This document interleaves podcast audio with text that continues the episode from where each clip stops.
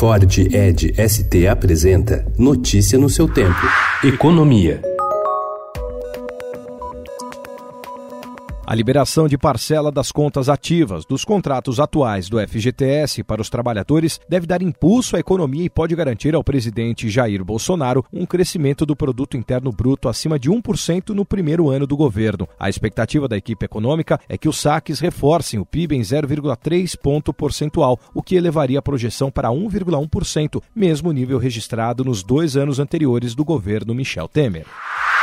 Mas a liberação de até 35% das contas ativas do FGTS já causou mal-estar no setor da construção civil, o mais atingido pela crise. Os recursos do fundo são hoje usados para financiar programas de habitação como o Minha Casa Minha Vida, além de obras de saneamento e infraestrutura com juros menores do que o mercado. Especialistas alertam para que os trabalhadores que sacarem os recursos devem se concentrar em quitar débitos.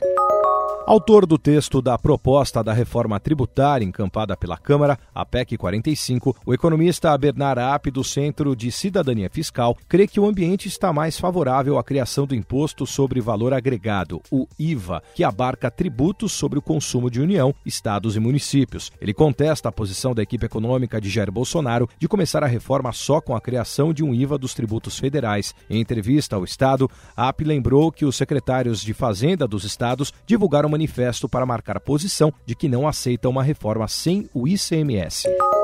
Bolsonaro diz que quer Mercosul mais enxuto e dinâmico. O presidente brasileiro assumiu a presidência do bloco e mensagem foi dada durante a 54ª cúpula realizada na Argentina. É urgente mostrar às nossas sociedades que o bloco pode se renovar para lidar com os grandes desafios da economia contemporânea.